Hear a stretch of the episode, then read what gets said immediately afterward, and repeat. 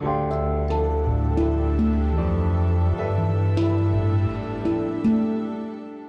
schreiben das Jahr 2022 und das hier ist die sogenannte Gegenwart.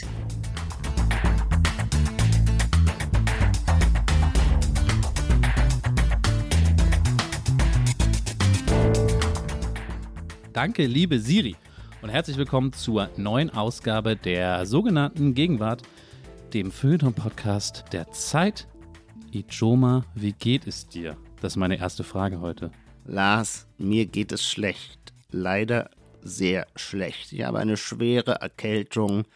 Man hört es vielleicht an meiner Stimme, aber mein preußisches Pflichtgefühl hat mir gesagt, die Podcastaufnahme muss durchgezogen werden. Diese Gegenwartsfolge stellt deswegen auch tatsächlich ein regelrechtes Menschenexperiment dar. Ich würde nicht von einem grausamen Menschenexperiment sprechen, aber doch von einem Experiment, das der Frage nachgeht, kann man mit Hilfe von Aspirin-Komplex eine vollständige Podcast-Folge aufnehmen, wenn einem eigentlich die Nase läuft und die Stimme rasselt?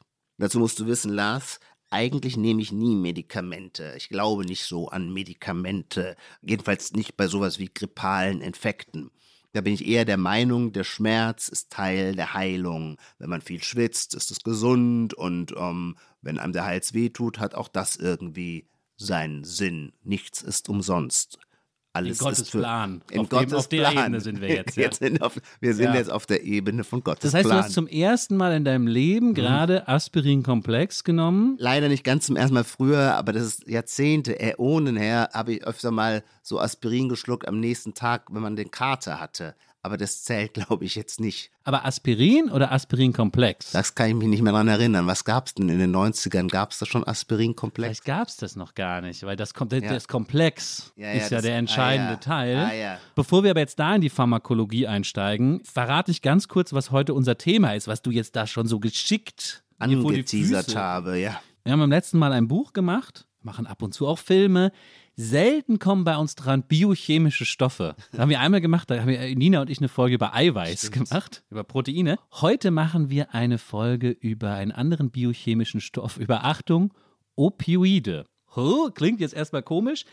Der eine oder andere hat aber vielleicht schon mal gehört, die letzten Jahrzehnte waren tatsächlich geprägt von einer ganz schrecklichen, verheerenden sogenannten Opioid-Epidemie in den USA. Da sind viele Süchtige gestorben. Wir sind aber jetzt sozusagen weder der, der, der Auslandsjournalismus noch der Wissensjournalismus, aber wir hier im Feuilleton-Podcast sind sehr intrigued gewesen von einer Serie, die sich diesem Stoff annimmt, und einem Buch, was gerade ganz frisch erschienen ist. Beide erzählen von dieser Epidemie, von den Opfern, vor allem von den Verantwortlichen in der Pharmaindustrie. Und letzter Satz, dann ist der große Teaser zu Ende. Das stellt uns natürlich auch alles vor eine noch größere Frage, nämlich welche gesellschaftlichen Verformungen drücken sich eigentlich aus in dem Drogenmissbrauch einer Gegenwart? Das lasse ich jetzt mal so abstrakt stehen. Dazu kommen wir dann gleich. Die Hörer unseres Podcasts wissen schon, worauf sowas abzielt. Selbstverständlich wird in einem Gegenwartspodcast alles als zeitdiagnostisches Symptom gelesen und natürlich so auch die Konjunkturen unterschiedlicher Drogen. Erstmal kommt aber der Gegenwartscheck. Willst du anfangen? Ich fange an, gerade weil es mir so schlecht geht, will ich jetzt das Positive betonen. Ich würde sagen, es gibt einen Paradigmenwechsel auf Twitter statt maximale Empörung, maximale Bejahung und zwar durch den Satz, den man unter irgendwelche Bilder schreibt, alles daran ist wunderschön. Oh, okay. Das kenne ich tatsächlich nur von einem einzigen User, nämlich von dem Weltreporter Frederik Schwilden. Ja, zu dem passt es sehr, weil der immer, aber der hätte den Satz auch schon vor zehn Jahren geschrieben, weil der immer das Bejahende als die eigentliche menschliche Tugend betrachtet hat und sich durch kein Leid der Welt in seinem Wohlgefallen an dieser Welt hat beirren lassen. Aber Schwilden war da früher Avantgarde. Jetzt ist das ein neuer Standard geworden. Das ist mir bei sehr vielen begegnet. Diesen großen Sprung von der Negativität in die Positivität, der ist viel zu groß, deswegen gebrauchen sie manche diesen Satz auch ironisch und das ist natürlich saublöd, ja. Aber ganz viele eben wirklich schreiben drunter, alles daran ist wunderschön. Oft sind es Bilder, bei denen es auch nicht sofort sinnfällig ist, warum. Also man muss sich dann als Rezipient schon auch Mühe geben und sich in dieses Bild hineinzuversetzen, es dann in Verbindung bringen mit dem, der darunter kommentiert hat, um dann zu erkennen, ach, deswegen findet er es wunderschön. Du kriegst den Punkt nicht, weil für mich ist das einfach eine, eine Idiosynkrasie von Frederik Schwilden. Und wenn ich es darüber hinaus so verstehen will, wie du es mir gerade erklärt hast, dann bin ich ganz weit zurück bei American Beauty und der berühmten Szene, wie die Plastiktüte im Wind wirbelt und der eine junge Kreative sagt irgendwie, das ist doch so wunderbar. Gibt es was Schöneres als diese Plastiktüte, die ich hier gefilmt habe, die im Wind, im Wind weht? Also diese Form von Finden der Schönheit im Banalen und Alltäglichen und das finde ich dann nicht besonders gegenwärtig. Ja, dann muss ich auf den Punkt verzichten, aber ich glaube tatsächlich, du wirst, das wird in den nächsten Wochen noch öfter begegnen, wenn du durch Twitter scrollst und dann wirst du meiner gedenken, reuig gedenken. Ich leite geschickt über zu meinem ersten Gegenwartscheckpunkt, denn das wird nicht passieren, denn, toi toi toi hoffentlich, werde ich die nächsten Wochen nicht mehr durch Twitter scrollen, denn ich bin, Achtung, jetzt im Fediverse unterwegs. Das Fediverse ist ein Open Source dezentrales Netzwerk, was man vor allem durch einen, jetzt versuche ich es richtig zu formulieren, ich wurde da nämlich schon gerügt im Fediverse, durch einen seiner Zugangsknoten sozusagen kennt, nämlich das Twitter-Äquivalent Mastodon. Und ich bin jetzt bei Mastodon angemeldet und ich hoffe wirklich, den Absprung von Twitter zu schaffen. Und ich bin ganz begeistert von Mastodon und vom, vom dezentralen Fediverse. Also darüber könnten wir jetzt eine Folge machen, weil ich könnte jetzt sofort los plappern. Aber eine kleine schöne Detailbeobachtung will ich nur loswerden, warum ich so gegenwärtig finde. Dieses Clean Slate-Gefühl, was manche haben, die da jetzt hinkommen, das, das macht sowas mit einem. Und alle sind natürlich erstmal, das wird sich wahrscheinlich schnell ändern, sind natürlich erstmal viel netter und freundlicher. Vielleicht versuchen sie alle so ein bisschen neu zu erfinden. Welche Person wollen sie jetzt hier sein? Wir lassen den Twitter-Ballast hinter uns. Aber es gibt noch 15 andere Sachen, warum ich das gegenwärtig finde. Abgesehen davon natürlich, dass es gegenwärtig ist, gerade weil es geht nur um den Absturz oder das Ende von Twitter, Fragezeichen, warum Elon Musk alles kaputt macht. Den Punkt kriege ich, glaube ich. Also mit so einer Anspruchshaltung treten wir hier eigentlich sonst nicht auf.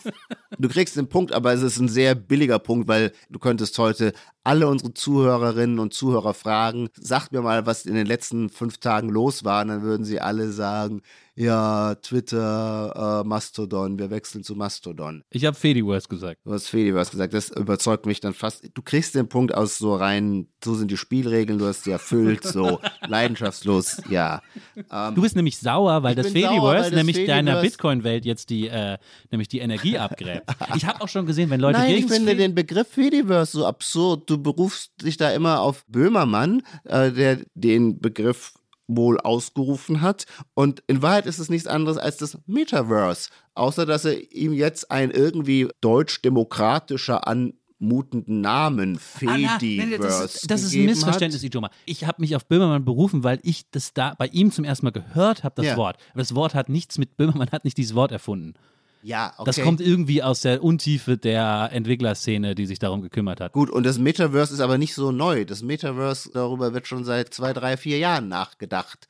Liebe Zuhörerinnen und Zuhörer, Sie merken, Sie sind jetzt Teil einer größeren, äh, eines größeren Konversationskontextes. Ähm, Lars und ich haben über dieses Thema die letzten Tage oft gesprochen und ich frage mich immer, warum du Fediverse sagst, kannst du gleich Metaverse sagen. Es klingt jetzt nur irgendwie unschuldiger. Beim Metaverse denken die Leute, es ist mir vielleicht noch zu kommerziell, beim Fediverse nicht mehr mehr so? You buried the lead hier, aber das ist ja einer der Hauptunterschiede dass das Metaverse, so wie Zuckerberg, du und deine Bitcoin-Freunde es wollen, so wie es auch mal als Dystopie in der Science-Fiction gemeint nein, nein. war, ein Ort ist, wo ich wieder irgendeinen Scheiß kaufen wir Bitcoiner soll. interessieren uns gar nicht fürs Metaverse. Aber wenn, würden wir das Metaverse deswegen verteidigen, weil es versucht, gewissermaßen die Daten auf den Plattformen wieder zum Eigentum derer ja, und zu damit machen. Hat, mit Eigentum hat das, hat das Fediverse nunmehr gar nichts so. zu tun. Das Fediverse ist ein föderierter Zusammenschluss. Föderierter? Was denn? Ich muss nur ein bisschen lachen. Verschiedene Instanzen.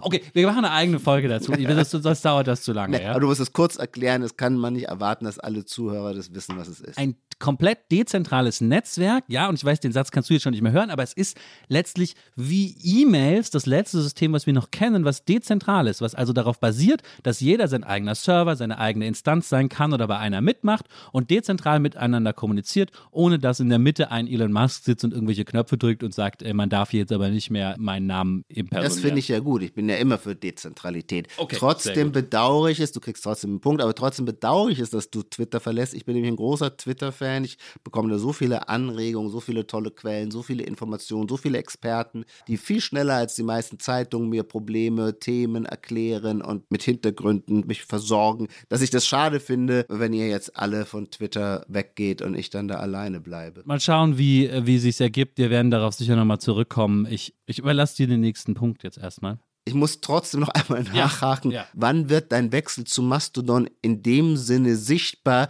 dass du über deinen Wechsel von Mastodon nicht mehr auf Twitter berichtest, Das ist, das sondern ist auf ein, Mastodon? das ist ein gradueller Prozess. ich merke es, ja.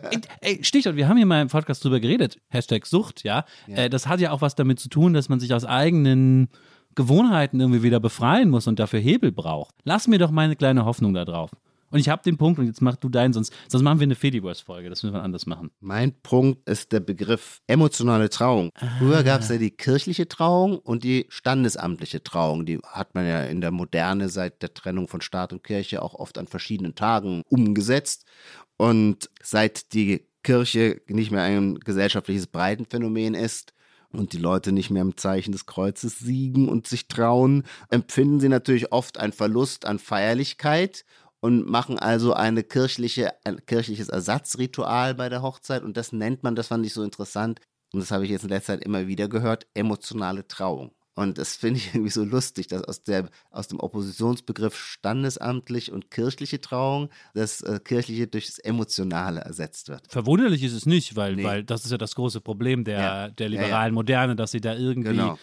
Hast du doch neulich, glaube ich, den Begriff wieder benutzt, die transzendentale Obdachlosigkeit Hm. nicht bekämpfen kann und dann brauchen wir eben, toll, ja, die emotionale Trauung. Aber letztlich ist es ja, wenn ich es jetzt versuche, so ernst zu nehmen, ist es ja eine freie Trauung, die eben weder von einem Kirchenangehörigen noch von einem Beamten durchgeführt wird, sondern von einer ganz tollen äh, Trauungsrednerin, die habe Genau. ich neulich im Fediverse kennengelernt und die macht das richtig gut. Das Genau. ist nicht so, die hat nicht einfach ihre Genau. Standardsprüche, die geht, die geht auch wirklich, fragt die uns vorher was, wie wir uns kennengelernt haben. So ist es dann. So ist es, genau. Das, Ja, ja, emotional. Ja, super. Ja, den, den Punkt kriegst du. Danke. Jede E-Mail, die wir bekommen, wird gewertschätzt, verarbeitet und sich gemerkt, wir schaffen es manchmal nicht alles zu beantworten. Ich hoffe, das ist jetzt nicht schon das, der Grund, warum du mir den Punkt nicht gibst, aber schon im September 2020 habe ich eine E-Mail bekommen von, ich glaube, Christian, ich habe es mir jetzt gerade nicht aufgeschrieben, der mich auf ein Wort hinwies, was ich aber jetzt erst oft genug gehört habe in der Alltagswelt, dass ich es vortragen will. Und zwar in dem Café, wo ich manchmal arbeite, sehr gerne, weil das sehr gegenwärtig ist. In dem Café, in dem du manchmal arbeitest. Ja, wo ich manchmal mit so mit Laptops sitze, ja. Ach so, ich dachte, Nicht- du würdest noch kleiner Aufstocker oder wie nennt man schon das? so Schlimme der Inflation. Nee, Ja. mit, dem, mit dem Laptop sitze ich da und da sitzen dann immer so, so junge, sind bei dem Wort hauptsächlich Frauen. Ich glaube, die studieren irgendwie meistens so Jura oder so. Ich höre, wenn ich zuhöre, kriege ich immer irgendwas mit mit Jura. Und bei denen ist wirklich alles random. Oh, das ist mir auch schon aufgefallen. Also das ist jetzt wirklich, wie gesagt, Vor allem immer in der Formel so ein random Typ. das war der Vorschlag damals von Christian 2020. Wahnsinn, sehr Äh, früh random, gewesen. Äh, Dude. Ja. Es war so ein random Ach nee, Dude. random Dude sagt Ja, ja. man. Genau, so eine random Nee, Dude. aber bei denen ist wirklich alles random. Ja. ja, ja, ja. Gab es dann so random Essen. Ähm, Ja. war irgendwie, ja, genau, es war so ein weil random Typ. Jetzt, mir ist es auch schon in letzter Zeit ganz oft aufgefallen, aber wirklich bei sehr jungen Menschen. Ja, und ja, ich ja. hatte keinen Draht dazu. Sonst hätte ich das nämlich auch schon vorher, aber ich, ich hatte keinen Zugang zu dem Wort. Ich konnte gar nichts, außer dass ich es höre, kann ich wenig dazu sagen. Ich weiß nicht, welche Funktion das einnimmt. Übersetzungen sind immer schwierig, man muss sie gleich Ja. annotieren, aber die einfache Übersetzung Ja. für uns ist, glaube ich, normal gewöhnlich. Um mit Frege zu sprechen, ja. Wissenschaftsphilosoph Frege. Ich übertreibe jetzt extra die gleiche Bedeutung abgerufen wird, aber nicht im gleichen Sinn. Sie meinen zwar gewöhnlich, normal, aber sie benutzen ja nicht ein Wort, was sagt, dass das alles gleich ist, sondern sie sagen, es ist, die wörtliche Übersetzung wäre ja zufällig. Ja. Das finde ich so spannend. Also es ist so ein Wechsel markiert, dass so die normalen Sachen, das war ein unspektakulärer Typ, war ein normaler Abend, ein random Abend, ja. Ja. An Ja. irgendeinem random Abend ist das passiert, dass es irgendwie über diese Zufälligkeit bezeichnet Ah, ja. wird. Aber jetzt habe ich sehr hochgehangen. Und aber das ist doch immer ein bisschen schon auch abwertend. ja klar, also gewöhnlich. Ja. Ah, Also ja, so, ja, ja, okay, Im. Im, wie, wie sagt, wie hätte man, wie hätten wir denn früher gesagt? Ja, so ein Langweilig ein, bisschen. Stinknormal, langweilig, äh, ja. Aber das klang eben so, als hätte ich den Punkt sicher, weil du dich ja sofort Absolut. gefreut hast. Dass, ja, ja, Ja. absolut. Und Shoutout an, ich hoffe, es stimmt Christian, der das schon so früh uns mitgeteilt hat. Genau, er hat das Gras wachsen hören. Dann wären wir durch mit dem Gegenwartscheck. Und wir kommen jetzt überhaupt nicht zu einem random Thema, sondern zu Sondern- einem ganz besonderen Ja. Thema, was uns sehr wichtig ist. Dafür müssen wir über Drogen reden. Und ich muss, glaube ich, eine Bemerkung vorweg schicken. Das fällt mir persönlich ein bisschen schwer, weil ich tatsächlich ein sehr drogenfernes Leben geführt habe und vermutlich auch führen werde, wenn ich nicht in der Midlife-Crisis nochmal Ayahuasca entdecke in Ja, Südamerika oder so. Ja, also dass du Ayahuasca ansprichst, es reizt. Ich bin wie du, wir sind schlecht prädestiniert für die Sendung, auch ein sehr drogenfreies Leben. Aber Ayahuasca, denke ich, wäre vielleicht auf die alten Tage nochmal was Interessantes. Who knows? Bisher äh, habe ich keine Pläne. Davon muss man natürlich ein paar Sachen abziehen, weil hier sind wir jetzt ja schon ideologisiert. Ja, wenn wir sagen, wir haben keine Drogenerfahrung. Mitzählen tut hier bei mir natürlich nicht das viele Gesaufe. ja, natürlich das nicht. ziehen wir sozusagen eh immer Nein, ab. das ja? tun wir, wie Gerd Boll zu sagen pflegte, aus kultureller, das Bier trinken wir aus kultureller Verantwortung. Und dieses so, dass man ab und zu an einem Joint zieht, das zählt dann auch nicht. Nein, nein, das ist das irgendwie zählt so. nicht. Das ist irgendwie random. Ja. Das ist irgendwie random. Da passt es wirklich. Und das führt uns mit in unser Thema rein. Alles, was wir jetzt genannt haben, ist ja nur der, auch wichtiges Wort, recreational use. Neben dem gibt es ja noch andere Drogenerfahrungen. Mhm. Übersetzt mal kurz Ja, recreational. wie übersetzt man den Freizeitgenuss von Drogen? Wie sagt denn das deutsche Recht? Wie formuliert, wie formuliert man das denn da? Miss Genussmittel. Missbrauch. Genau, als Genussmittel wird es missbraucht. Genussmittel. Genau. Und zu diesen anderen kommen wir gleich, zu diesen anderen Verwendungen. Ich will aber vielleicht damit anfangen, dieses Hauptthema einzuläuten, indem ich mal eine These vorstelle. Stell mal eine starke These in den Raum. Es gibt ja immer oft diese Annahme, dass jede Gegenwart so ihre passende Droge hat. Also, was wäre so Standardbeispiele? Du hattest in der Vorbereitung nochmal gut gesagt, LSD natürlich für die 70er Jahre, ja, als Bewusstseinserweiterung. Die 80er natürlich ganz klar Kokain, irgendwie Falco, der, diese, der Mann diese, mit dem Koks ist da. Genau, diese Riege des Kokains. Aber man darf auch nicht vergessen, auch auf der anderen Seite der gesellschaftlichen Skala als Crack Cocaine verheerend in den USA auch damals gewesen. Auch vielleicht die letzte große Epidemie äh, vor der Opioid-Epidemie jetzt. Auch die 90er, das sind ja recht klar sagen, ja. Ecstasy oder MDMA, je nachdem, wie man es beschreiben will. Ich finde, das Wort Ecstasy ist eher noch so ein 90er-Jahre-Wort. Danach wurde Crystal Meth, kulturell zumindest sehr groß. Da kannte man vielleicht nicht unbedingt Leute, die es genommen haben. Aber Genau, aber es spielte als Gesellschaftsbeobachtungsinstrument eine riesige Rolle wegen Breaking Bad. Breaking Bad, diese Überserie, die eben das verhandelt hat. ja. Aus was besteht Crystal Meth? Das hat ja nichts mit Natur zu tun. Deswegen kann ich jetzt aber die Chemie dahinter dir nicht, nicht Okay, erklären. nur weil du eben äh, für mich aufschlussreich, weil ich mich ja auch so, so wie ich auskenne, nochmal sagtest, Koks und Crack ist dasselbe, nur in anderer Form. Hat Crystal Meth irgendetwas mit Heroin zu tun? Kokain und Heroin sind ja natürliche Arten. Ja. Das gibt es ja in der Welt als Ja. Pflanze, die man weiterverarbeitet, die verschiedene Ja. Substanzen hat und so. Und dann gibt es wiederum Stoffe, dazu kommen wir gleich, die sich dem synthetisch annähern, die was ähnliches machen wie Ah, das. okay. Aber ich glaube, Crystal Meth ist sozusagen einfach nochmal was anderes, Ah, ja. was so daneben herrscht. Meine These jetzt ist, ja, für die Gegenwart, dass wir in einer Gegenwart der Opioide leben, ja. Die große Epidemie ist vielleicht der größte Beleg für diese These, aber ich will gerade, bevor wir dazu kommen, so zwei, drei Kleinigkeiten, die vielleicht auch auffällig sind, so in der Kultur, in der Popkultur, in unserem Umgang mit der Geistesgegenwart so auffällig sind, die die irgendwie auf Opioide hindeuten, erzählen. Vorher aber, weil ich mich so wenig auskenne, ja, und weil deine Frage gerade schon so gut war, wo ich sie nicht beantworten konnte mit Crystal Meth, ich habe im Netz mal was gefunden, was ich für mich als Drogenunerfahrenen ganz toll fand. Das war einfach so eine simple Grafik, ich habe sie hier ausgedruckt. Zwei Dimensionen, in die man Drogen unterteilen kann, ja, die sich dann auch, wenn man sie einmal kennt und wenn man irgendwie mit Drogen zu tun hat, wahrscheinlich sofort trivial sind.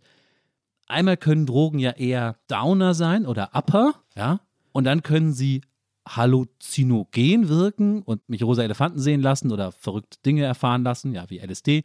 Oder, und da sind wir wahrscheinlich eher dann im rein therapeutischen Nutzen oder sie stabilisieren meine Wahrnehmung für Patienten, die Probleme mit der Wahrnehmung haben. Also, dass man so ein Feld mal aufzeichnet, das fand ich total spannend. Und dann sind wir in der Gegenwart auf jeden Fall im Downer-Feld und auch nicht unbedingt im halluzinogenen Feld. Da sind nämlich die Opioide zu Hause Wo sind die zu Hause? nicht halluzinogen und auf jeden Fall ein Downer. Ah, ja. Ich will jetzt gar nicht in die Chemie eintauchen, weil das kann ich nicht, aber vielleicht kann man es kurz fassen, wie ich es eben schon gesagt habe.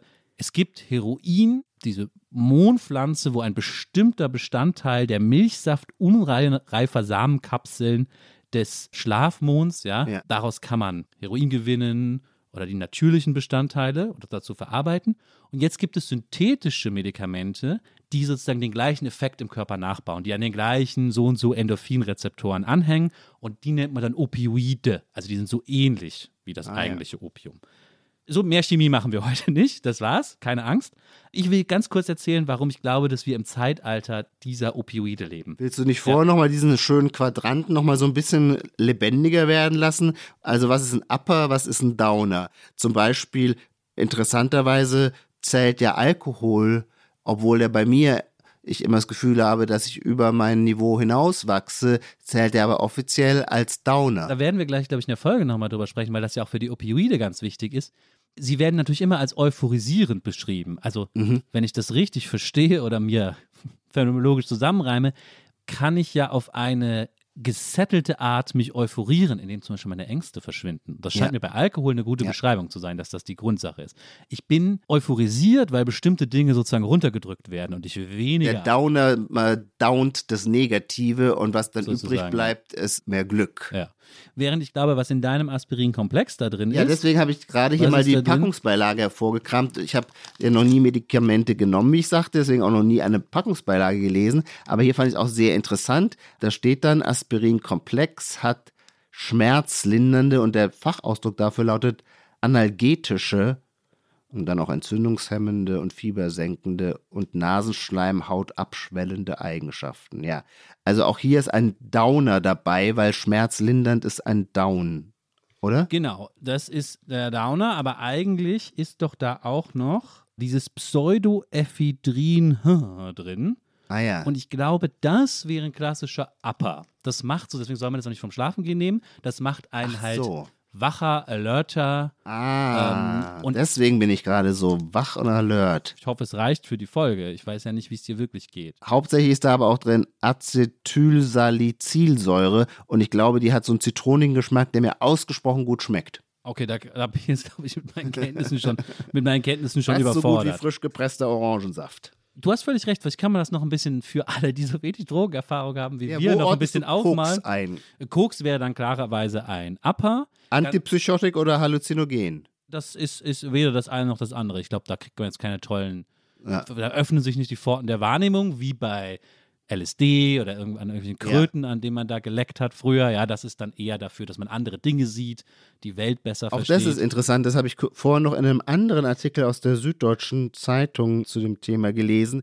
Auch wiederum bei den Halluzinogenen gibt es solche, die sind schon sehr oft in ihrer Wirkungsweise offensichtlich sehr spezifisch. Nämlich es gibt solche, die überhaupt nicht zu einer positiven Halluzination führen, weil sie wach Traumzustände aufrufen. Und das sind dann tendenziell, so habe ich, wenn ich das richtig verstanden habe, eher Zustände, wo man sich selber in Frage stellt, also unangenehme Situationen, die dadurch aufgerufen werden. Also man soll sich nicht darauf verlassen, dass jede Halluzination gleich für gute Laune sorgt. Unbedingt, ja, da kann ich unbedingt empfehlen. Daher habe ich auch meine Midlife-Crisis-Vorstellung, dass ich dann doch mal sowas nehme. Das aktuelle äh, Stand-up-Special von einem meiner Lieblingskomiker, Bill Burr, der sehr schön da ein Bit dazu hat, wie er glaube ich, LSD oder so nimmt oder auch Ayahuasca und ähm, genau damit bleibt. hadert. Naja, weil es gibt da diesen Moment, wo er so denkt, so, alle anderen deine Freunde sehen was Tolles und du hast, du hast, er redet jetzt sehr toll drüber, du ja. hast dieses Gefühl, dass dich keiner liebt. Oh nein, das ist deine Metaphysik. Das bleibt am Ende von dir, dass dich keiner liebt. Du Idiot, du hättest es nicht nehmen sollen. Okay, aber jetzt lassen wir das einmal hinter uns und kommen sozusagen in dieses Feld der Downer, wo auch die Analgetika, die Schmerzmittel sind, ja. unter ihnen eben die Opioide. Warum glaube ich, dass die überall auftauchen. Die letzten Jahre zumindest hat ein bisschen abgenommen, weil mich doch sehr mit Deutschrap beschäftigt. Und im deutschen Rap war Tilidin eine Zeit lang wahnsinnig wichtig. Tilidin ist auch ein Opioid. Capital Bra, der Rapper, hat sogar mal bekannt, er sei Tilidin-süchtig, hat auch sehr viele Songs darüber gemacht. Es gibt, glaube ich, einen so einen Superhit, der hat, glaube ich, auf YouTube wirklich 60 Millionen Klicks. Der heißt einfach Tilidin. Da gibt es einen Song, den fand ich so wichtig für den deutschen Rap, den hat er zusammen mit Samra gemacht. Da ist immer die, die Refrainzeile: 20 Darby Hooper in einem Huracan und der Kaffer ist Havana. Weil das, das stand für mich immer sozusagen für diese schöne, verschlüsselte, vielleicht hier etwas zu gewollt verschlüsselte Deutschrap-Sprache, die man nämlich, genau wie du jetzt guckst, erstmal dann ja. Wort für Wort aufschlüsseln ja. muss. Aber die, die Klänge funktionieren. 20 ja. Darby Hooper in einem Huracan.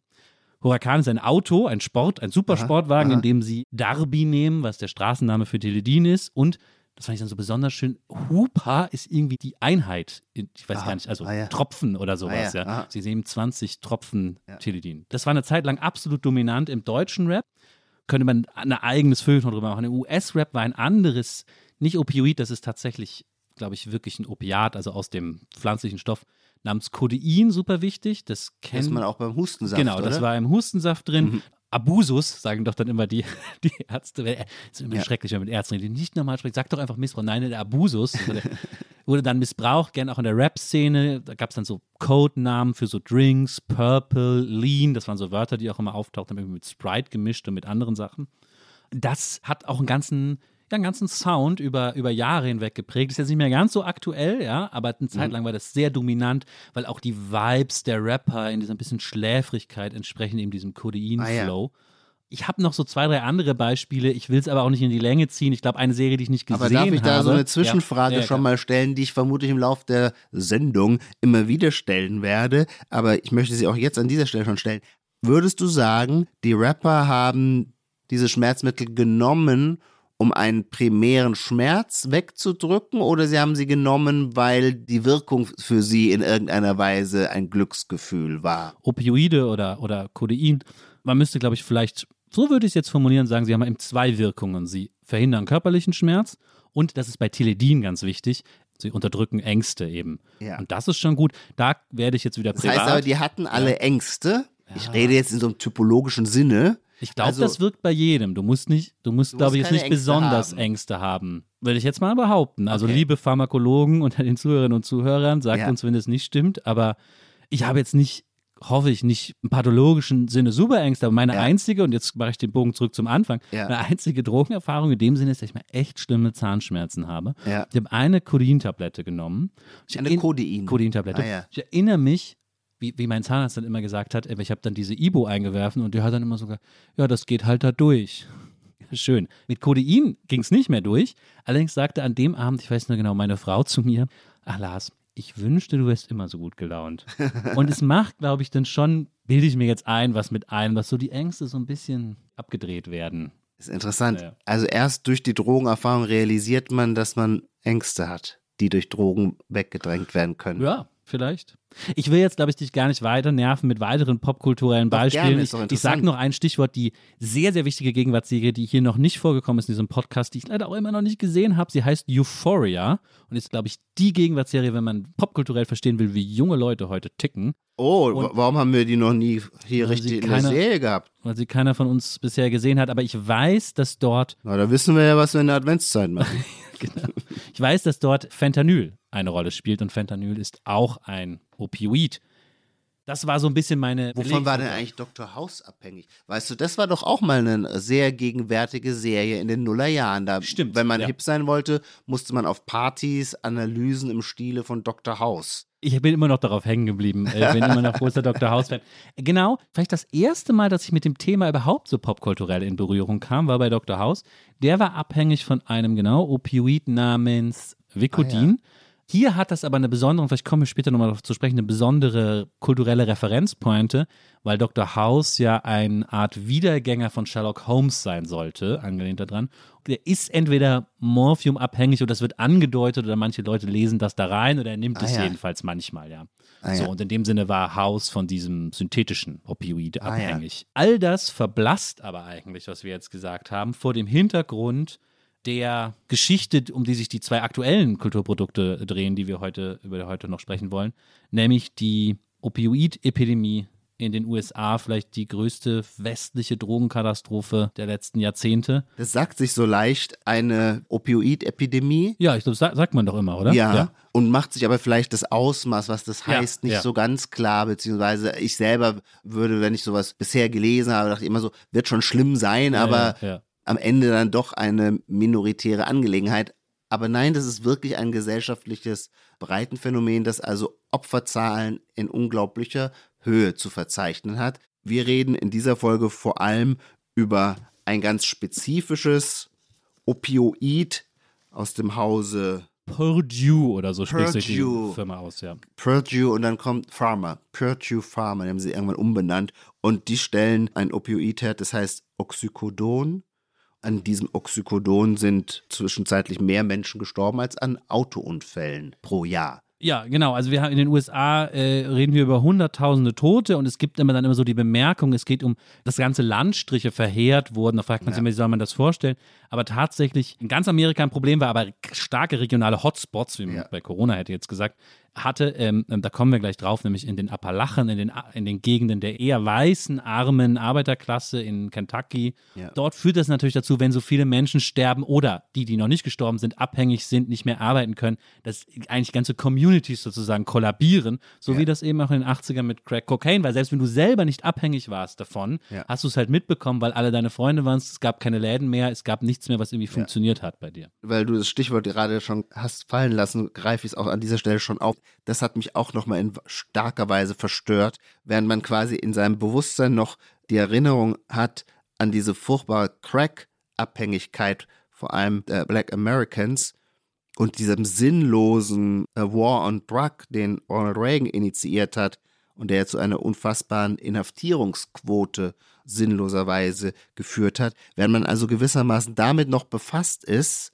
und denkt, ah ja, dieses Problem einmal vor Augen, wie kann man es beseitigen oder beheben und wie kann man daran arbeiten, wird es längst schon von einer anderen, mhm. noch Ja, viel gewaltigeren, oder ich weiß nicht, ob man es vergleichen kann, rein quantitativ, aber mindestens ebenso Mhm. gewaltigen Abhängigkeitskrise ein- oder überholt. Das Mhm. hat mich schon irgendwie verstört. Man war eben noch ganz aufs Crack-Problem konzentriert und Mhm. jetzt stellt man fest, in dieser Wirklichkeit gibt es aber daneben noch einen ganz anderen Krisenherd. Also wir sind nämlich jetzt sehr weit weg von Harlan County, Kentucky hier, ja. Ja. Irgendwann war das ja auch in Deutschland ein großes Thema, gab viele Berichte drüber. Ich frage mich nur, wann das so eingesickert ist, weil die Geschichte fängt ja sehr früh an, nämlich schon in den 90er Jahren, als dieses Medikament, du hast es schon genannt, Oxycodon, dann immer abgekürzt Oxy, auftauchte und verschrieben wurde. Und ich erinnere mich, und das ist die letzte Serie, die, oder die vorletzte Serie, die ich heute erwähnen werde, die verdient einen kleinen Shoutout, weil sie, glaube ich, nicht viele Leute kennen. Ich erinnere mich, dass ich früher mal gern Justified geguckt habe. Crime, Genre, nicht so, nicht so übersmart. Da, hat, da haben dann nicht immer alle Feuilletons gerufen, das ist die schlauste Serie des Jahres. Und sie war sehr gut. Und vor allem war der Handlungsort interessant. Sie spielte in, genau, in Kentucky, in Harlan County, Kentucky. Das ist da, wo alte Kohleregion. In der Serie, die dann so in den Nullerjahren spielt, bauen die da auch teilweise noch Kohle ab. Viele, manche arbeiten dann noch, vielleicht nicht mehr so viele wie früher. Es ist natürlich geprägt von Armut, von sehr ruraler Armut. Es ist absolut geprägt von Rassismus. Also das Interessante an der Serie ist, die Hälfte der Hauptfiguren, die einem hin und wieder auch sympathisch sind, sind halt so Leute mit so Hakenkreuzen tätowiert, ja, so diese Hillbilly-Fraktion. Genau, also in dieser Welt befinden wir uns da auf dem Farm im Pickup rum, ja, und versuchen letztlich auch ihr Überleben zu sichern. Und da kam zum ersten Mal in der Folge, ich habe es nochmal nachgeguckt, 2011 kam Oxy vor, weil sie damals immer, diese kleinen Ga- Ganoven und Gangster, es ging immer um den Oxy-Bus. Denn sie mieteten einen Bus und fuhren alle zusammen mit diesem Bus nach Florida, weil, und zweiter wichtiger Begriff für diese ganze Epidemie, weil es dort Pillmills gab. Damit waren Ärzte gemeint, offensichtlich hatte Florida damals schon besondere Probleme, die wir auch immer wieder thematisieren in den Nachrichten, die einfach gegen Geld so viele Oxy-Rezepte ausgestellt haben, wie Leute vorbeikamen. Ähm, und dann sind sie mit dem Bus nach Florida, haben ihr Oxy geholt und dann wieder hoch nach Kentucky und es da vertickt, wo offensichtlich zu dem Zeitpunkt schon alle süchtig waren. Da bin ich zum ersten Mal darüber gestoßen und es war halt eingebettet in diese Appalachenwelt der weißen Armut. Ja, genau. Und wir haben jetzt, äh, ist das eigentlich ein von uns kreierter Begriff, bei dem wir jetzt abwarten, ob er sich langsam durchsetzt? Wir haben jetzt zwei Kulturprodukte, nämlich ein Buch und ein Film, die dasselbe Phänomen beschreiben. Das Buch hat geschrieben ein vielfach preisgekrönter Journalist für den New Yorker, schreibt Patrick Radden Keefe. Und das Buch ist jetzt gerade auf Deutsch erschienen unter dem Titel Imperium der Schmerzen, wie eine Familiendynastie die weltweite Opioidkrise auslöste. Bei Hansa Blau erschienen. Ist das eigentlich Mohn hier vorne drauf? Das ist auf eine? Mondkapsel. Ah ja, okay. Dieses Buch kann man aus vielen Gründen lesen, weil es glänzend geschrieben ist und weil es einfach eine ungeheure breite Fülle an Themen, die alle für sich interessant sind. Nur so ein Stichwort. Es gibt in dieser Dynastie der Sacklers irgendwann die Erbfolge, weil der Gründungspatriarch Arthur Sackler stirbt. Der hat aber versucht, sein Imperium immer möglichst undeutlich zu halten, damit niemandem klar ist, wie viele Strippen er zieht. Und es führt dann nach seinem Todesfall natürlich dazu, dass nicht alles so genau deklariert ist und die Vollstreckung des Testaments schwierig ist. Und wie dann zum Beispiel ein Anwalt sich auf den Weg macht, die Vermögenswerte zu sichern und so weiter. Allein so etwas, was jetzt gar nichts mit Opioiden zu tun hat, aber das zu schildern, ist spannend und aufregend. Man kommt einfach mit, wenn man dieses Buch liest, mit sehr viel Realia in Berührung. Und natürlich vor allem auch, und da darf ich jetzt bisschen ausholen, um das Buch zu charakterisieren, schon auch noch einmal mit dieser gloriosen Geschichte der USA als Einwanderungsland. Denn die Sacklers, der Arthur Sackler, den ich eben den Patriarchen des Unternehmens nannte, der ist 1913 geboren in den USA. Seine Eltern sind Juden aus Galizien, die drei Jahre vorher, ich glaube 1910, in die USA ausgewandert sind auch nie richtig Englisch sprachen. Das heißt, die hatten drei Kinder, Arthur, Mortimer und Raymond mit denen sie Jiddisch gesprochen haben. Es war aber immer klar, man ist bildungsaffin. Es ist völlig klar, man macht diesen großen Neustart für die Kinder. Die werden das alles rausholen, wofür man quasi auch die Entwurzelung und so weiter in Kauf genommen hat. Und solche Einwanderungsgeschichten spielen in diesem Buch immer wieder eine große Rolle. Ich sage das nur, um etwas, was ich immer schon mal sagen wollte, an dieser Stelle anzubringen. Es ärgert mich manchmal dieser feuilletonistische Reflex, mit dem der amerikanische Traum immer nur als eine Illusion dargestellt mhm. wird, ja. Mhm. Und fast jeder Filmkritiker schreibt über jeden dritten Film, auch dies ist ein Film über die Illusion des amerikanischen Traums vom Tellerwäscher zum Millionär. In Wahrheit war das natürlich nicht so. Das Ganze ist nur eine Legende, nur ein Mythos.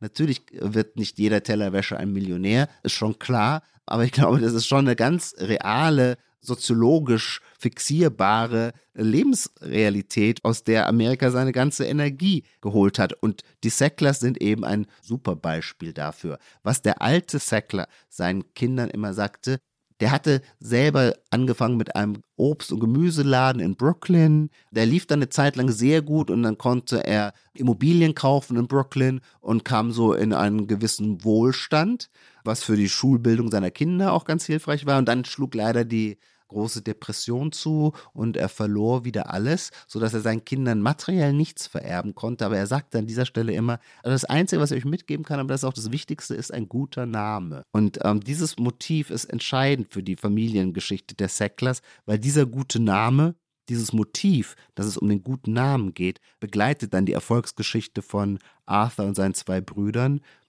die irgendwann so reich waren, dass sie quasi an allen Ivy Leagues Universitäten einen Studiengang gestiftet haben. Im Metropolitan Museum gibt es einen ganzen Flügel, der hieß bis vor kurzem The Sackler Wing. Der Arthur Sackler fing, glaube ich, in den 60er Jahren an, chinesische Kunst zu sammeln und hat seine gewaltigen Sammlungen an Museen gestiftet. Und da war es ihm immer wichtig, während er sonst bei seinen geschäftlichen Praktiken gerne im Dunkeln unterwegs war und versuchte Transparenz zu vermeiden, war er extrem explizit und öffentlich bei seinen unzähligen philanthropischen Engagements. Das heißt, er stiftete in großen Stile immer unter der Auflage, dass der Name der Sacklers klar geführt werden muss.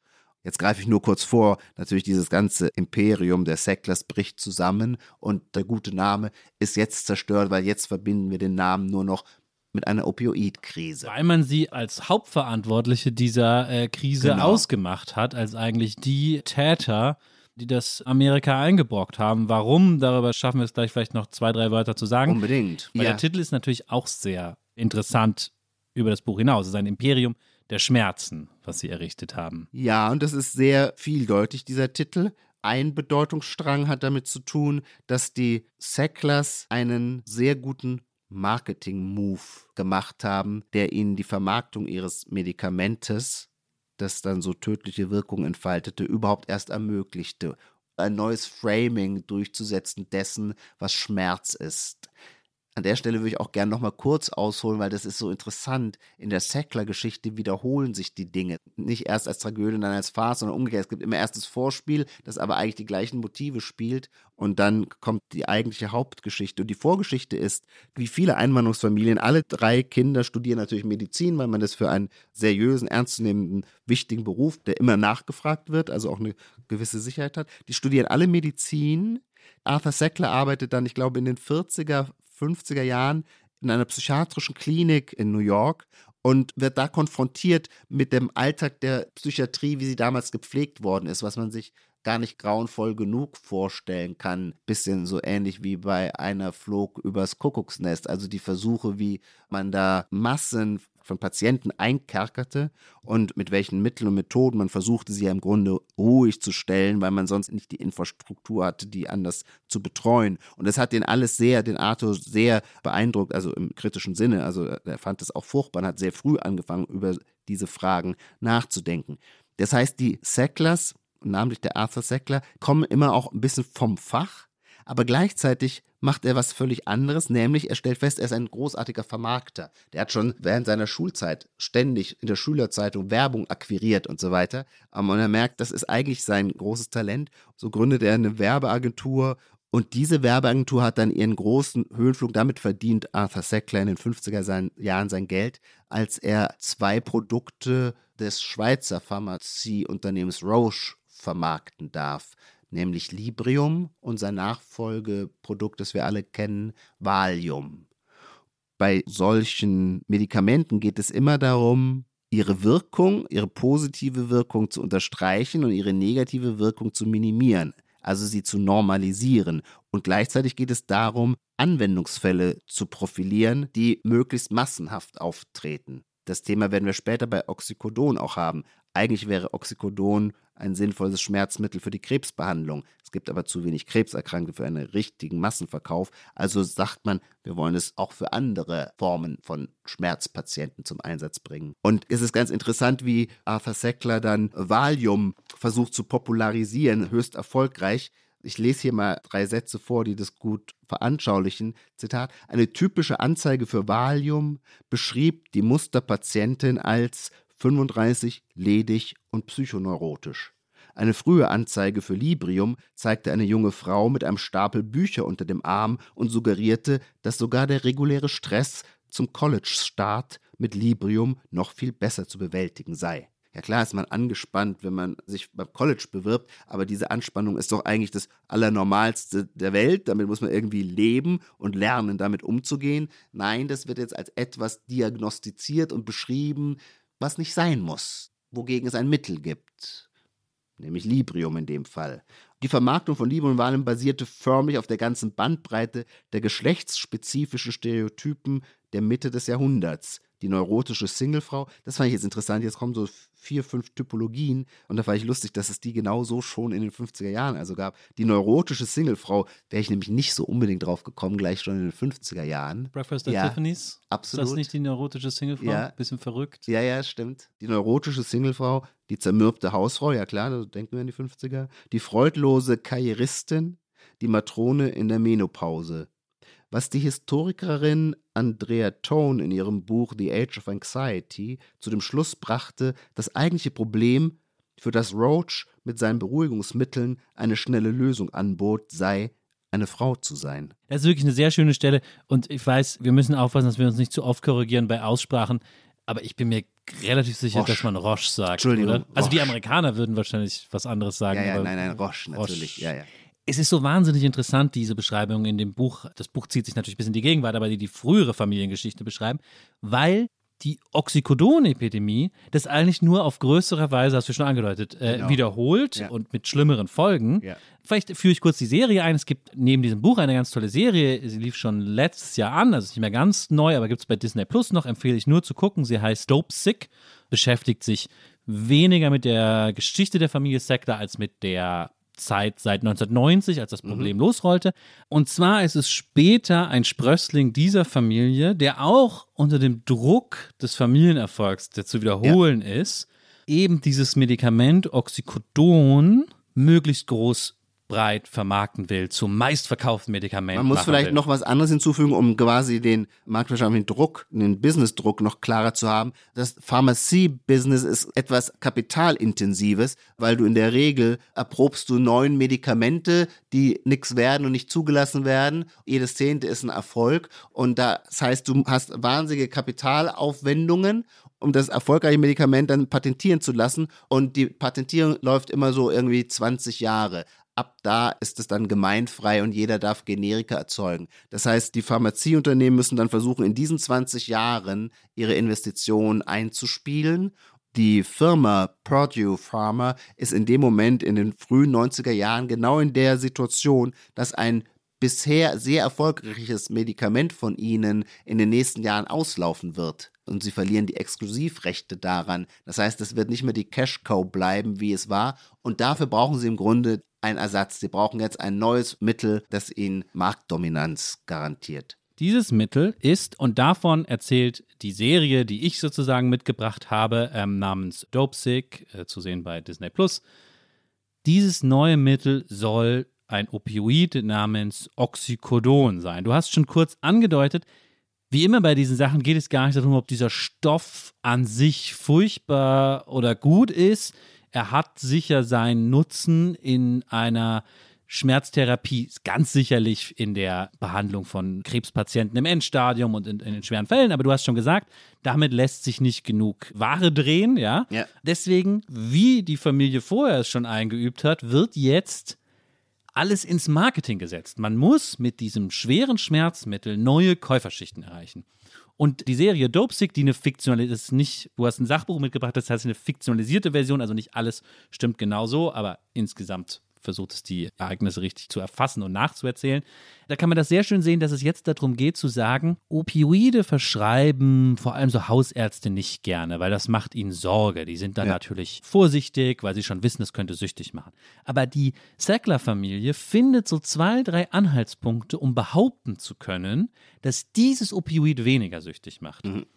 Spoiler, im Nachhinein stellt sich heraus, es ist völlig ja. haltlos und es ist eigentlich ein Skandal. ein Riesenskandal und eigentlich auch nicht begreiflich, dass das tatsächlich durchging bei der FDA. Genau, also es geht ja darum, dass die die Regulierungsbehörden ja. dazu gekriegt haben, da so Sachen reinzuschreiben wie ja. macht weniger süchtig oder so. Ja, es gibt ja. einen Satz, der in der Packungsbeilage steht und das kann man wirklich keiner versteht es, wie das gelungen ist, das da reinzuschmuggeln. Da steht in der Packungsbeilage, es wird angenommen, allein schon dieses Verb angenommen bei einer Packungsbeilage, was ist denn das für eine Aussage? Es wird angenommen, dass die verzögerte Aufnahme, die von den Oxycontin-Tabletten gewährleistet wird, die Miss Missbrauchswahrscheinlichkeit verringert. Das Interessante ist, die bringen hier ein Verfahren noch einmal zur Geltung, das sie schon beim anderen Medikament genutzt haben. Man nimmt die Tablette auf, aber die Wirkstoffe setzen sich zeitversetzt frei.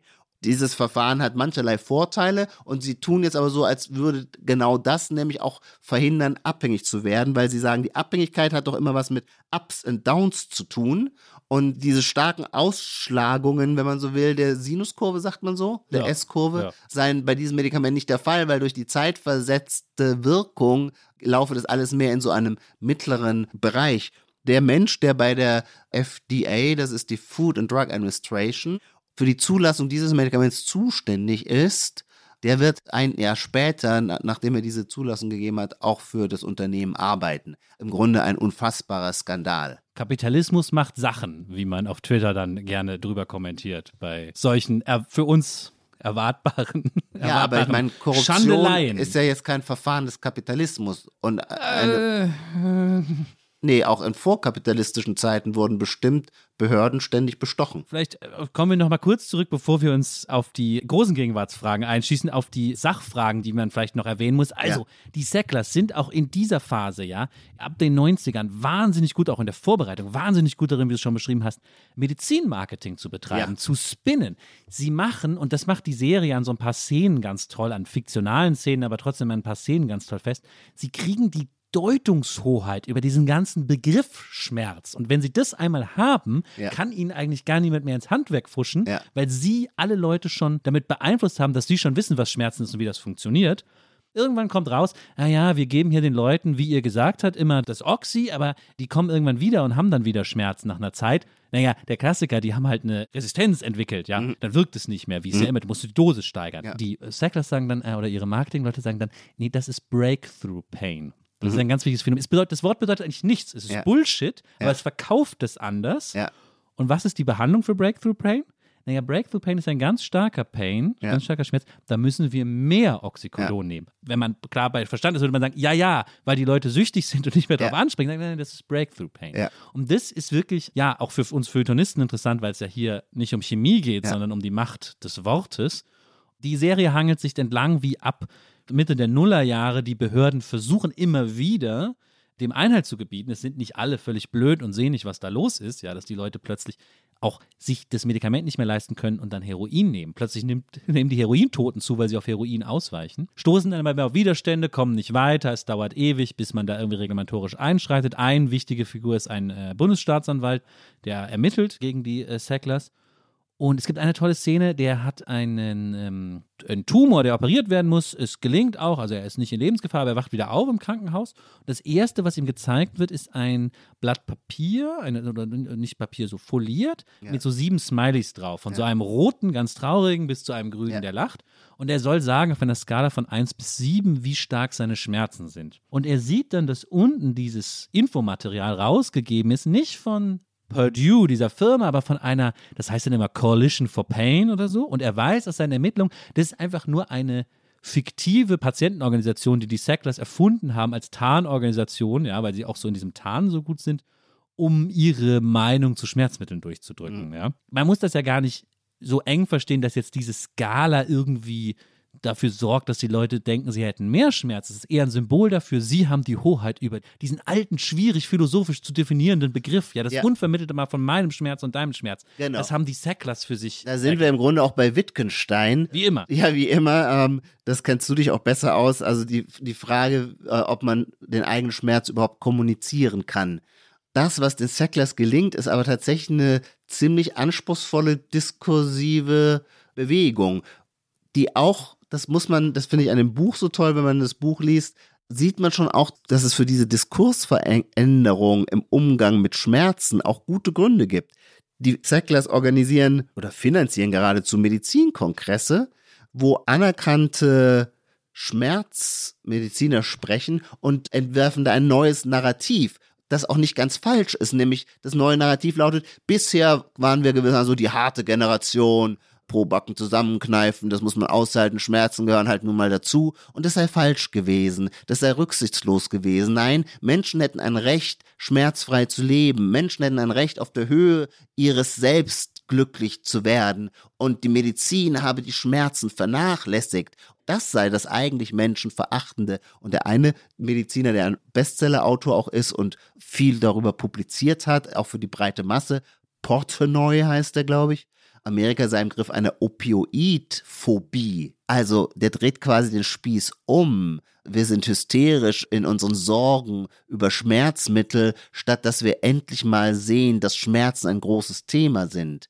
Das war, glaube ich, auch die Zeit, in der zum Beispiel die Palliativmedizin auch große Fortschritte gemacht hat. Kurzum, die Sacklers konnten ihr schmerzstillendes und abhängig machendes Medikament in einem Umfeld vermarkten oder auf den Markt bringen, wo plötzlich Schmerzvermeidung und palliative Medizin viel positiver konnotiert waren. Ja, das, das müssen, glaube ich, wahrscheinlich dann wirklich die Kollegen aus dem Wissenschaftsjournalismus genauer sagen, aber so wie mir das auch befreundete Ärzte sagen, stimmt es schon, dass es eine Zeit lang zu viel Zurückhaltung vor der Gabe von Opioiden Genau. in Ja. der ähm, ja, Palliativmedizin gab. Ja. Aber was bei den Sacklers daraus passiert ist, wir haben es ja noch nicht gesagt, wer hat dieses Medikament faktisch bekommen? Auch das erzählt diese Serie, ja. Nicht nur Leute nach ihren. OPs oder nach irgendwelchen echten Verletzungen, ja.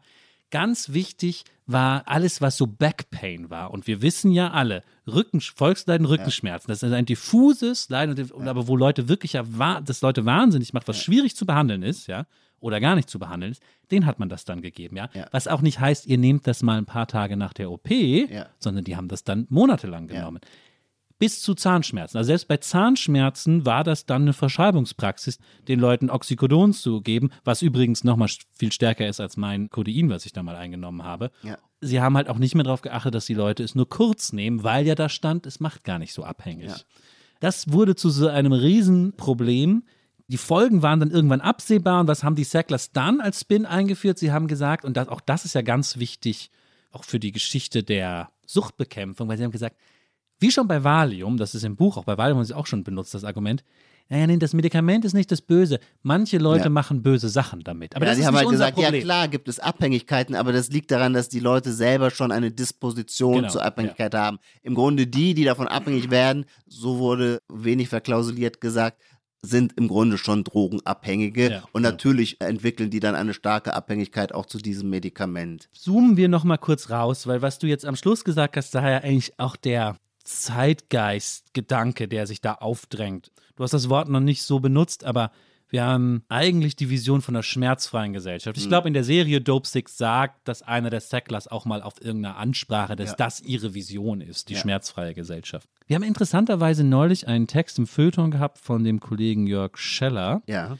Es ging um eine alte christliche Darstellung von Jesus Tod am Kreuz. Du weißt, glaube ich, noch, welche es war. Der, Ich glaube, den Isen- Isenheimer Altar von Isenheimer Grünwald.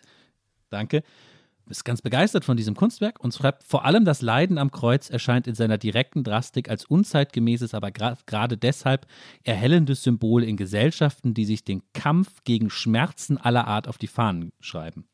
In der Begegnung mit Grünewald, also diesem Altar mit dem leidenden Jesus, spürt man, wie der Versuch, schmerzlich gänzlich zu eliminieren, sei es durch freizügigen Konsum von Opioiden oder im Bemühen, noch die subtilste Mikroaggression zu unterbinden, wie das mit dem Verlust von Intensität, Ekstase und vielleicht auch mit dem Verlust zumindest zeitweiliger Erlösung einhergehen kann. Das hat mich nochmal auf dieses Thema so aufmerksam gemacht, weil man kann ja wirklich so zwei ideologische Fixpunkte sehen. Die Sacklers, die aus ihrem Background ausrufen die schmerzfreie Gesellschaft und in gewisser Weise eine schmerzkonservative Position. Ja. Du hast sie schon angerissen, die sagen, aber wir müssen sehr aufpassen. Der Preis, das zu eliminieren, Ja. wird sehr hoch sein. Ja. Ich mochte nicht so, dass hier direkt vom körperlichen Schmerz dann auch auf den nicht körperlichen Schmerz, den die Woken Snowflakes nicht haben wollen, ich ja ganz abgehoben interessant, diesen kleinen Schlenker. Also ich finde ihn ganz originell. Aber was doch sehr schön auch ist, im Grunde können wir auch sagen, entspricht auch der klassischen Opposition von Alteuropa und USA. Aus europäischer Perspektive ist Amerika immer das Land der Verdrängung, der Lügen, der Hollywood-Unwahrheiten und alle müssen immer happy sein, während der Alteuropäer natürlich nie happy ist, sondern tiefsinnig und leidend. Ja, ich will jetzt auch nicht Jörg Scheller zu nahe treten, aber ich weiß halt, ich kenne ich noch kenne ihn gar nicht persönlich, aber ich weiß aus seinen Texten, dass er ähm, sich für Bodybuilding interessiert und ich glaube es ist auch betreibt ja, bei ja, Twitter. ja. Und da kennt man ja den alten Spruch, hat ja auch mal Arnold Schwarzenegger Ja. immer vertreten, no pain, no gain. Ja, absolut. Also das ist vielleicht die andere Seite Amerikas. Ja, also Arnold Schwarzenegger ist ja nun amerikanischer Ja. als alle gebürtigen Amerikaner zusammen vielleicht Ja. geworden. Nur wenn es Ja. weh tut, dann wirkt es auch Ja. so im Durchhalten. So bin ich auch ein bisschen drauf. Deswegen glaube ich auch nicht so an Aspirin-Komplex. Aber es hat mir für heute geholfen. Und das passt jetzt eigentlich perfekt, ja. Also wenn ich sage, dass du hast das als Am- Amerika-kontinentaleuropäische Unterschied beschrieben, aber ich würde sagen, das sind eher zwei Seiten Amerikas. Und dazu passt eine Szene perfekt. Und jetzt müssen wir leider sehr spoilern. Bei der Serie, die ich sehr schätze, kommt am Ende eine Szene, die ich ein bisschen fragwürdig finde. Das ist wirklich die allerletzte Szene dieser Serie und sie macht sozusagen die Moral der Geschichte nochmal klar. Hier spricht jetzt ein Arzt, der tatsächlich selbst oxyabhängig war oder eigentlich muss man sagen immer noch ist, weil das macht die Serie auch klar, wenn einmal ein Opioid deine komplette Hirnstruktur umgebaut hat, ist es eigentlich sehr schwierig, Ja. je wieder da rauszukommen. Du kannst es aber irgendwie kontrollieren. Er spricht jetzt in so einer, man sieht so einen klassischen, wie man es vorstellt in Amerika, so einen Stuhlkreis, wo die Leute auf Stuhlen setzen, so eine Selbsthilfegruppe, die er mitbetreut und wo er aber auch selber Mitglied ist, weil er ja auch selbst abhängig ist oder war. Er sagt jetzt folgendes. Es gibt einen Schmerz, der ist in vielen von uns, in uns allen. Und wir wollen ihn nicht mehr fühlen. Und je tiefer wir der Sucht verfallen, umso lauter sagt der Schmerz, "Hm, hey, wäre besser gar nichts mehr zu fühlen, oder? Und wir stumpfen ab. Unsere Seelen stumpfen ab. Und wir haben ein echtes Problem. Doch Schmerz ist nur Schmerz. Nicht gut, nicht schlecht. Er ist einfach Teil unseres Lebens. Und manchmal kann er Gutes hervorbringen, wenn wir mutig genug sind und uns in die Tiefe vorwagen.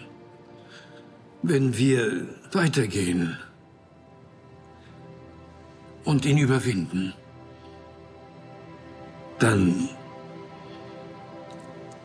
finden wir vielleicht unser besseres Selbst. Man kann es ja nicht mehr auf den Punkt bringen. Die Ideologie, die wir zu Recht den Sacklers angreifen, die du ja auch mit diesem mhm. Finding Our Better Selves angedeutet mhm. hast, wird von der Verarbeitung mhm. dieses Skandals, von der amerikanischen Kulturindustrie, ja, ja die Serie ist gut, da habe ich gar nichts gegen, aber sozusagen mit der entgegengesetzt gespiegelten Ideologie verarbeitet, indem sie sagt, nein, nein, den eigenen Schmerz zu behalten, dann werden wir die beste Version unserer selbst. Ja. Und da würde ich dann, ohne wieder ja. zu den Sacklers zurückzukehren, aber doch den einen oder anderen Widerspruch einlegen und vielleicht schließe ich mit was ganz Persönlichem, also du kannst danach noch was sagen. Ich habe am Anfang gesagt, wenig Drogenerfahrung, aber es gibt eben die Erfahrung, die man macht, wenn man selber Schmerzen hat und im Krankenhaus ist. Aha. Und ich bin mir nicht sicher, selbst bei aller Gefahr, die ich sehe angesichts dieses riesigen Skandals, ob ich wirklich im Krankenhaus darauf verzichten will, dass, mal, dass ich möglichst schmerzfrei da liege. Mir ist es schon mal passiert, dass Pfleger da immer sehr vorsichtig sind, zu Recht auch bei solchen Gaben. Und ich bin dann der, weißt du, ich komme mir dann selber vor wie so ein, wie so ein Opioidabhängiger, mhm. weil ich sage, es mhm. tut wirklich weh und ich weiß, sie können noch eine Paracetamol dran machen, aber ich bräuchte jetzt, glaube ich, das habe ich dann mal mitgeschnitten, dass sie es so nennen, DP, DP Dolor, ein anderes Opioid, was sie im Krankenhaus geben.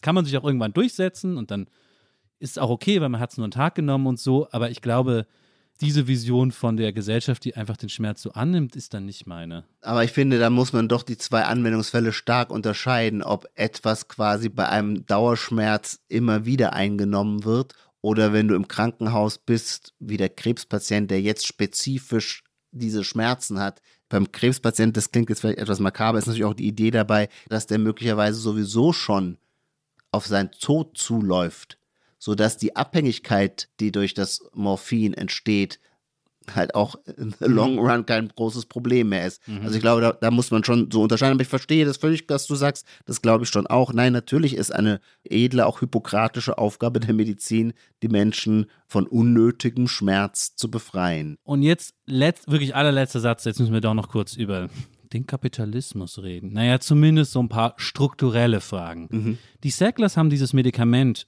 absichtlich dort ausprobiert, mhm. zuerst initialisiert vermarktet, wo sie wussten, dass mehrere Sachen zusammenkommen.